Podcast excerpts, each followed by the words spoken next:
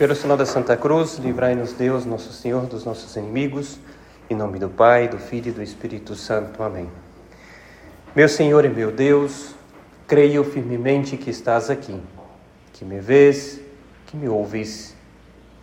Adoro-te com profunda reverência. Peço-te perdão dos meus pecados e graça para fazer com fruto este tempo de oração. Minha Mãe Imaculada, São José, meu Pai e Senhor, meu anjo da guarda, intercedei por mim.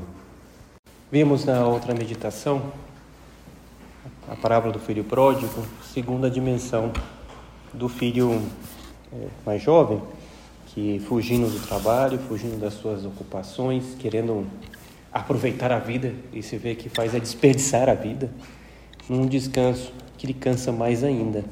Então, estamos olhando nessa perspectiva do descanso. E agora chegou o momento de contemplarmos na, na parábola a sua continuação quando chega no filho mais velho. O que acontece? É, e é importante chegar nessa, nesse momento porque é pouco conhecida a, a análise do filho mais velho. Ficamos muito na, no filho pródigo, que é até o nome da parábola. Então o que acontece? Se organizou a festa, o filho voltou, a alegria que Deus nos trata como filhos quando voltamos e trabalhamos então, que víamos, né? Porque somos filhos de Deus e queremos levar adiante a obra de Deus. E esse trabalho então é condição de servir o mundo que víamos na primeira meditação. Mas olha o, o filho mais velho que ele ficou, ficou trabalhando. O que acontece? organizou-se a festa e, e o filho mais velho, quando chega em casa, vê aquele barulho da festa. O filho mais velho estava no campo. Ao voltar e aproximar-se da casa, ouviu a música e as danças. E achou estranho tudo aquilo, né? E chamou um servo e perguntou-lhe o que havia. Interessante, já aqui a gente já vê um, um ponto, certa forma, de distanciamento do pai, porque ele não foi lá atrás do pai para que o pai mesmo lhe falasse, ele foi atrás de um servo, né? É, podia ele já esclarecer direto com o pai, mas não, vai lá e fala com o servo. E o servo lhe disse: Ele me explicou, voltou teu irmão, e teu pai mandou matar um novilho gordo, porque o reencontrou são e salvo. Encolerizou-se ele e não queria entrar. A raiva dele era pensar nessa comparação. Ele volta e agora lhe trata bem e eu fiquei aqui trabalhando. E a atitude, podemos nessa perspectiva que meditamos, daquele que fica trabalhando, é, fazendo um monte de coisas, um ativismo grande, e depois, às vezes, repara que tem um outro amigo que prosperou muito mais e o cara talvez sabe descansar, o cara talvez não fique 100% no trabalho. Pô, injustiça, Deus. Pô, eu estou aqui direto aqui, não rendo nada e o outro aqui é aquele que estudou para a prova e ficou até varando noite lá, deixou de fazer suas obrigações porque ficou 100% lá para poder passar naquela prova. E depois o outro passou primeiro no concurso e eu não passei. Pô, Deus, que acontece. Eu fico aqui um tempão. Né? A atitude de quem vê o trabalho e a sua relação com Deus é como se fosse é, fruto somente do seu próprio esforço, mas é também fruto, é, e é fruto é, da graça divina. E que eu preciso contar muito com a ajuda de Deus e eu não posso ficar imerso num, num, num trabalho e desligar de todas as outras ah, atividades da minha vida. Eu não sou só o trabalho. Né? O trabalho é importante, é aquilo que fugiu o primeiro filho. Agora, ficar só no trabalho é aquilo que ficou esse segundo filho. Que é importante que eu purifique. E às vezes, só por ficar no, no trabalho é quando eu menos renda no meu trabalho. Repara, aquela mentalidade da pessoa que encara o trabalho só com horas gastas em investidas naquele, naquela ocupação. E chega um momento que uma pessoa, depois de uma jornada é, de 10 horas no dia, 12 horas, já não consegue render tanto. E aí insiste mais naquilo e tal, e aí espana. Né? E a pessoa vai mais devagar e depois dorme tarde naquele dia, e aí o trabalho no dia seguinte é, é cansativo, lento, porque a pessoa dormiu tarde, e vai emendando noites e dias tentando resolver aquele trabalho e não consegue, produz pouco, até humanamente produz pouco, porque está mal colocado aquele trabalho. Agora, aquela pessoa que coloca bem o seu trabalho, mas descansa, coloca o tempo para Deus, porque é importante ter para Deus, para os outros, essa pessoa rende até mais no seu trabalho. Né? Se a gente não consegue entender isso na teoria, pelo menos eu desafio que vocês façam na prática. Né?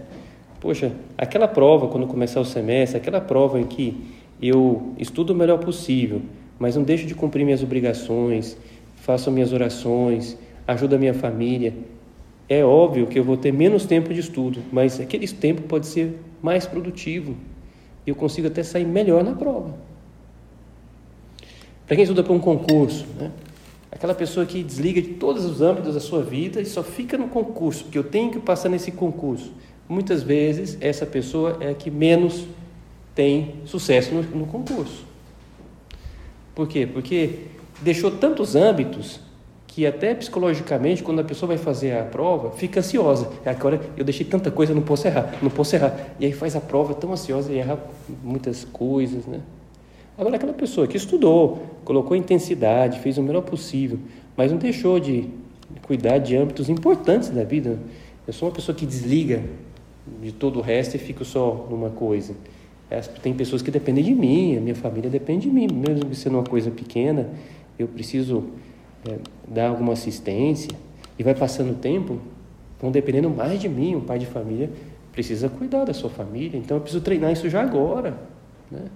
Se eu entro nesse capricho de que todo o resto eu posso desligar para concentrar no único projeto, eu vou mal acostumar, porque não posso fazer isso agora, tenho obrigações, embora leves, e mais adiante vou ter obrigações muito mais importantes, eu não posso desligar dessas coisas.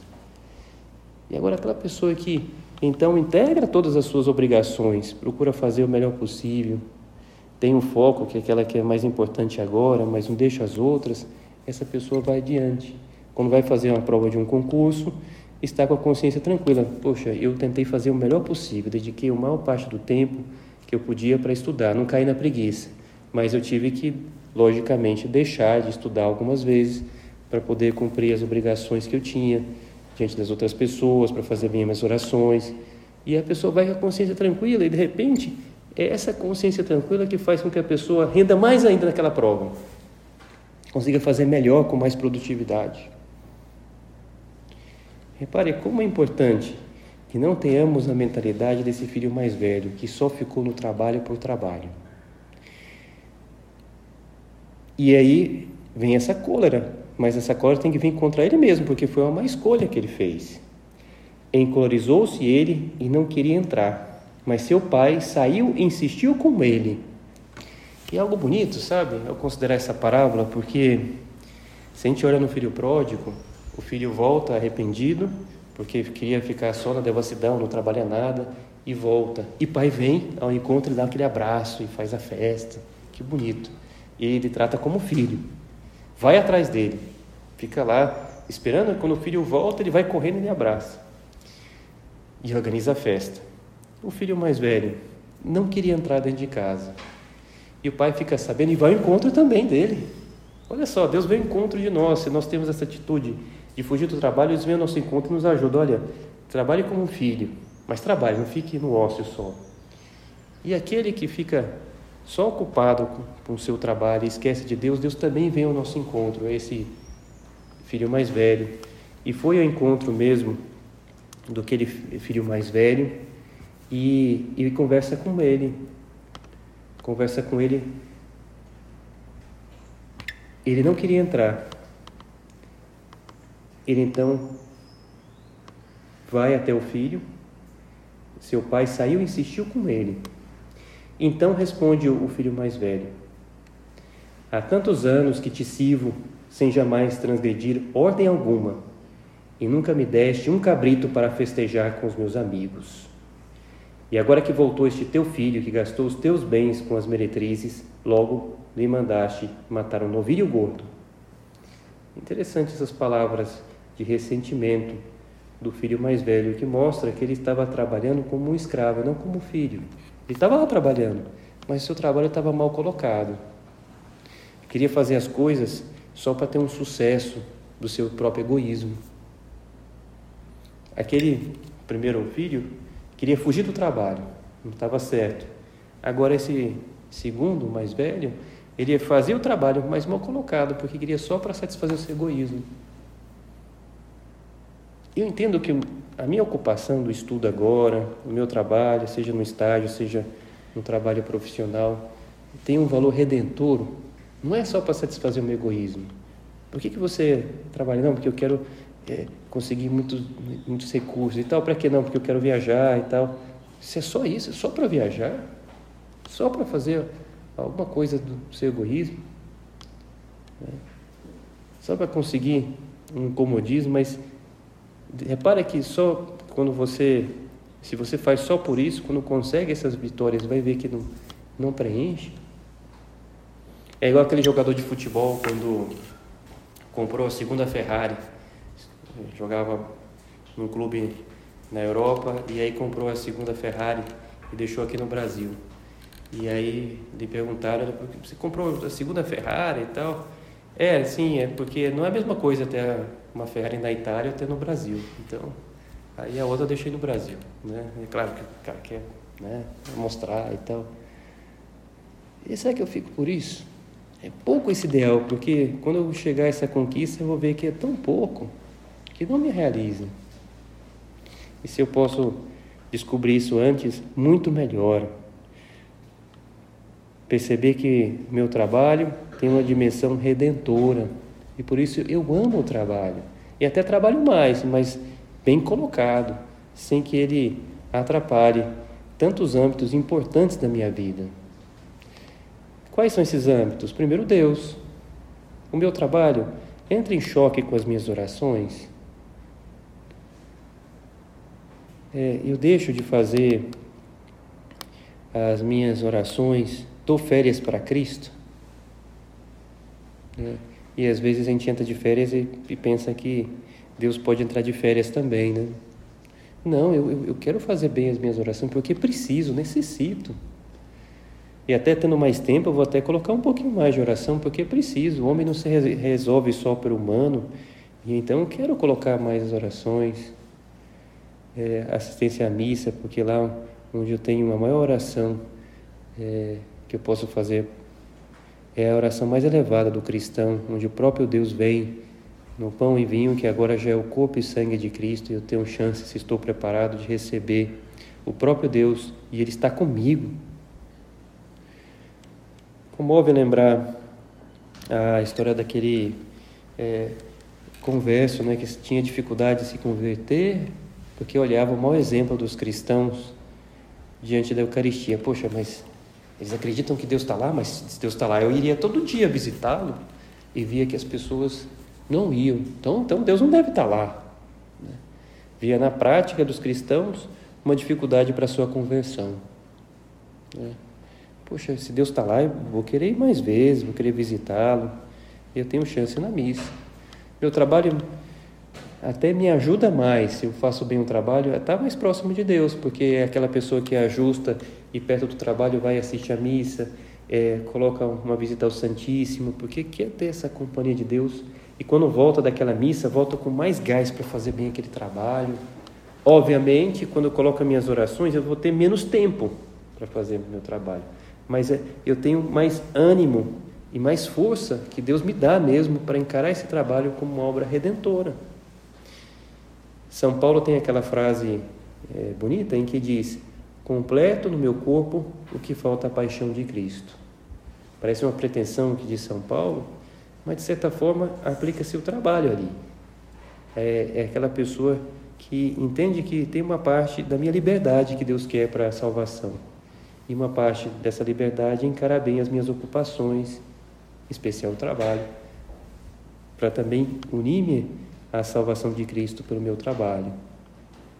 Completo o meu corpo que falta a paixão de Cristo. Deus vem para salvar todo mundo, mas depende da minha liberdade, não vai me obrigar a receber os méritos da salvação de Cristo. E grande parte é através das minhas orações, dos sacramentos, do meu trabalho redentor que eu faço. Então, que eu encare bem o trabalho, que o trabalho não entre em competição com as minhas ocupações é, de oração, minhas ocupações familiares. Que o trabalho não atrapalhe a convivência com a minha família, até incentive.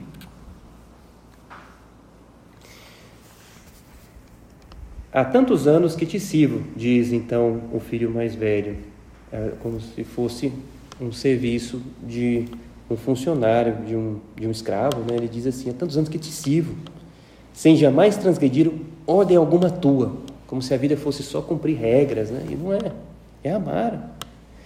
E nunca me deste um cabrito para festejar com os meus amigos. Veja, ele sempre se coloca numa atitude de oposição com o pai. É, são meus amigos, não são os teus. É, eu te sirvo, sou um servo.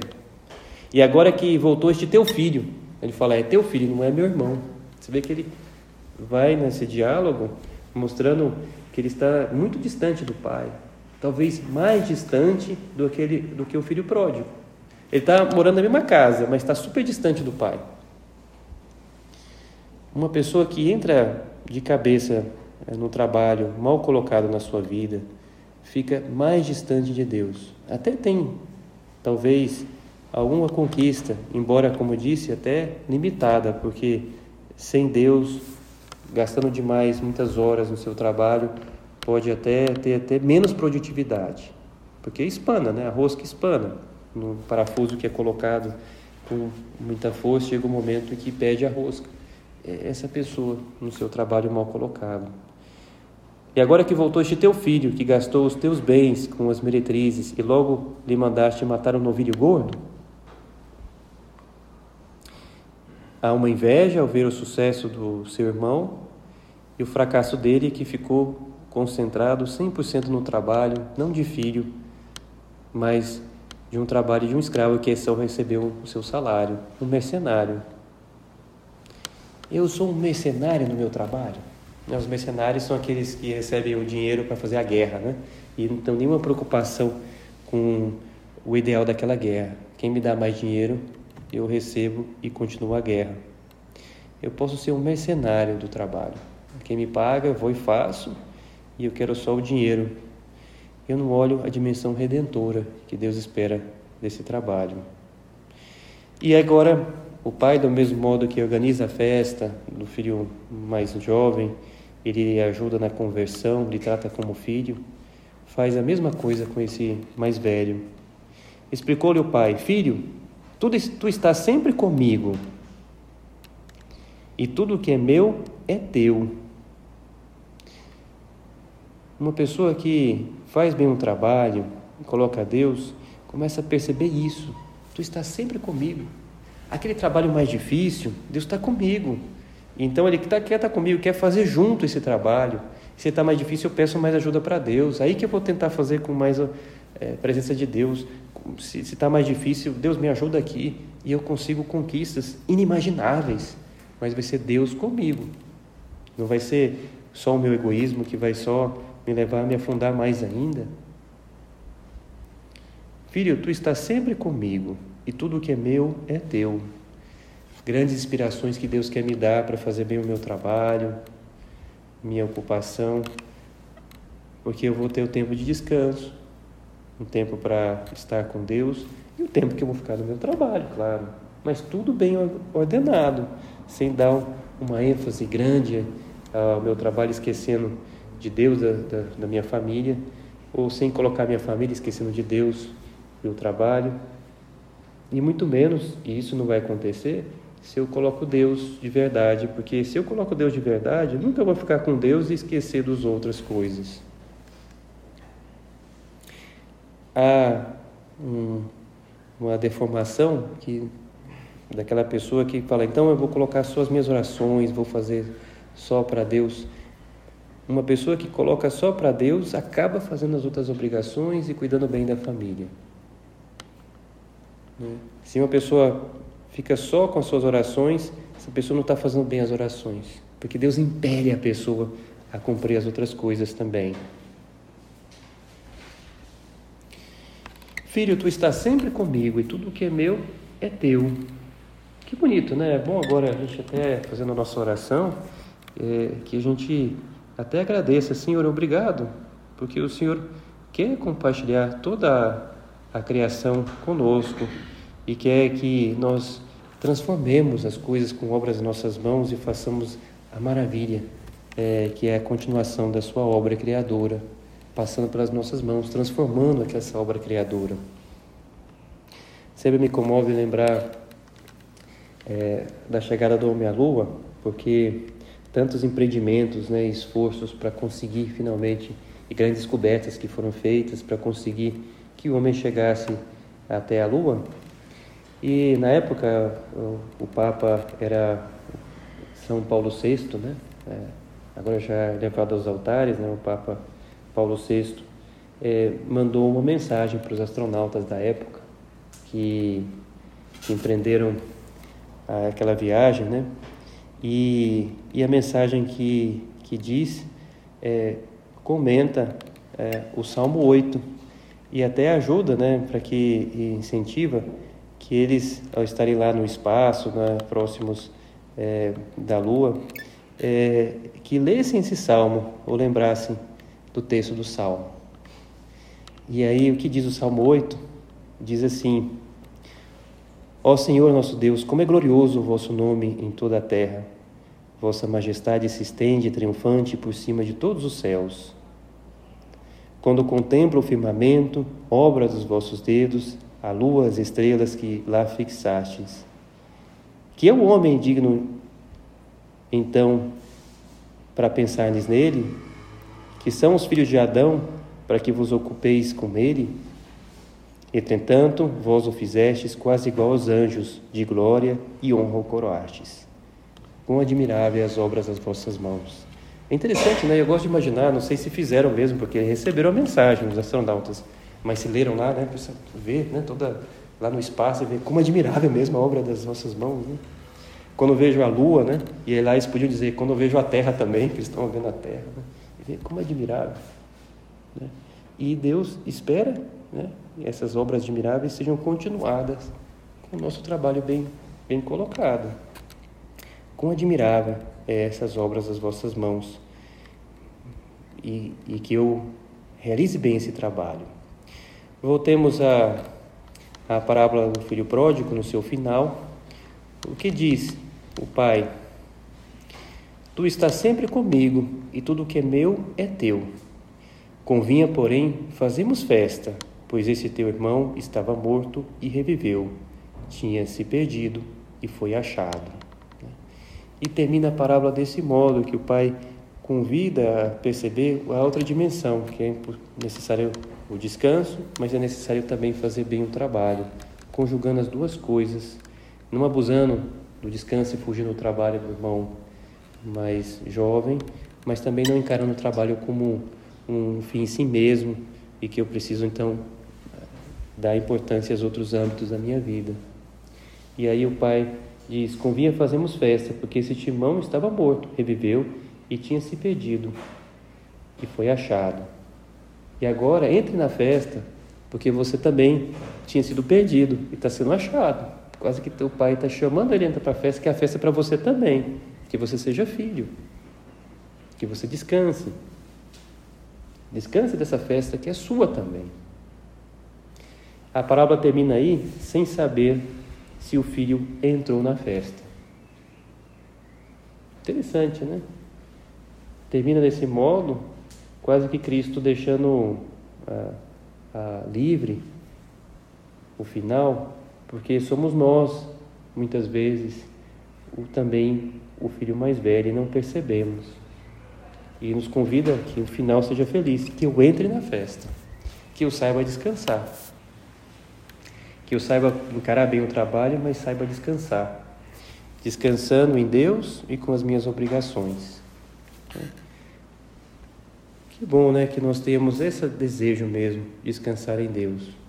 E reforcemos então os aspectos que falávamos agora, né? É, eu preciso cuidar bem do meu trabalho, mas que não seja um fim em si mesmo. Sintomas para a gente terminar de um trabalho é, bem colocado, que não seja um fim em si mesmo. Um, bom, um trabalho bem colocado, então eu dedico horas nele, eu me concentro. Às vezes até eu fico envolvido nesse trabalho, mas eu não deixo de cumprir as minhas obrigações para com Deus, que eu faço por amor, não é uma coisa que eu tiro a minha liberdade, mas até a palavra obrigação pode dar essa interpretação. Ah, eu não deixo de cumprir meus atos de amor para com Deus, podemos dizer assim. Também não deixo de cumprir a, a atenção aos meus amigos, a minha família. E às vezes a gente pode usar exatamente o tempo que eu proponho para dedicar para Deus, para os amigos, como baliza para não deixar que o trabalho ocupe esses tempos. Então é bom ter uma estrutura, uma ordem. Quanto tempo eu vou dedicar para o meu estudo? Se eu quero estudar agora um pouco nas férias ou quando começarem as aulas, quanto tempo? E aí eu, eu defino por tempo. E aí fora desse tempo, agora, o que, que eu vou dedicar de tempo para Deus? O que, que eu vou dedicar tempo para minha família?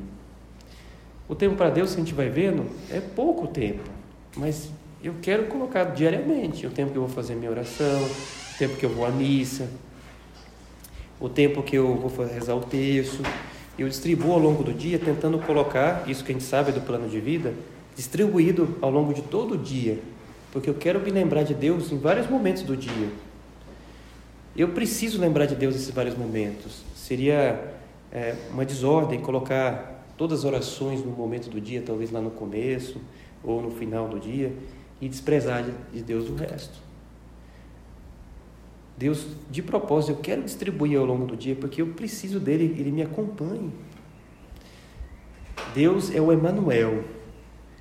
Deus conosco na origem etimológica, lembrado até no Natal, né? É o Emanuel. E eu quero que ele seja o Emanuel, Deus comigo ao longo do dia. Então, é, um trabalho bem colocado é esse que tem o seu tempo de trabalho, mas depois eu paro, porque eu tenho esses tempos que eu coloquei no meio do dia espalhados, para poder assim ter esse encontro com Deus. E claro, e as obrigações também com a, com a minha família, que novamente são atos de amor, que eu me ofereço até.